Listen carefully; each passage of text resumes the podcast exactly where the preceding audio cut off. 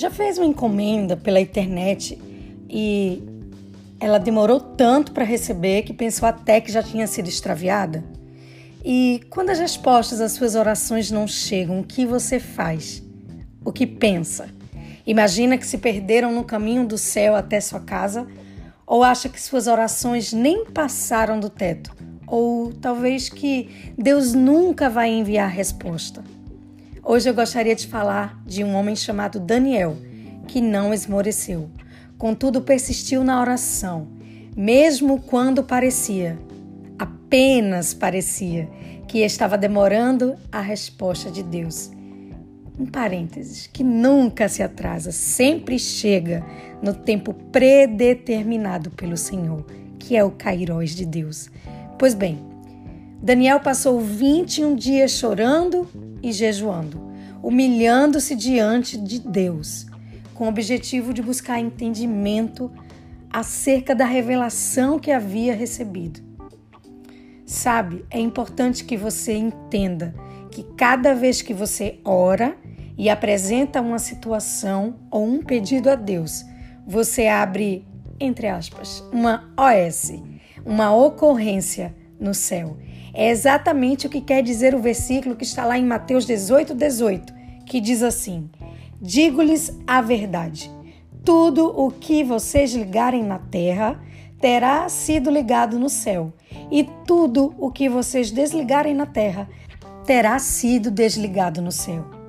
Portanto, através da oração, você vincula uma situação à apreciação de Deus e foi exatamente isso que aconteceu com Daniel, lembra? Depois de 21 dias, o anjo trouxe a resposta, que disse, está lá em Daniel 10, 12: Não tenha medo, Daniel. Desde o primeiro dia em que você decidiu buscar entendimento e humilhar-se diante do seu Deus, suas palavras foram ouvidas e eu vim em resposta a elas. Mas o príncipe do reino da Pérsia me resistiu 21 dias. Então Miguel, um dos príncipes supremos, veio em minha ajuda, pois eu fui impedido de prosseguir ali com os reis da Pérsia. Quando você ora, é travada uma guerra nas regiões celestiais para impedir que a sua resposta chegue. No ínterim dessa batalha, uma das táticas do exército inimigo aqui na terra é desanimá-lo, sugerindo que suas orações não passam do teto, que nada vai acontecer, que não está adiantando orar, que não tem mais jeito, que Deus está muito ocupado para te responder, entre tantas outras estratégias de guerra do inferno. Mas John Wesley falou: Deus não faz nada a não ser pela oração. O céu é acionado pelas orações. A reclamação, desânimo e desesperança são iscas do inferno para te impedir de acessar o céu. Portanto, submeta tudo, tudo, tudo que acontece na sua vida a Deus. Anseios, medos, decepções, expectativas, projetos, o seu tudo clamando pelos planos e vontade dele sobre sua vida. E não se surpreenda ao começar a viver na terra tudo o que fora planejado para você no céu.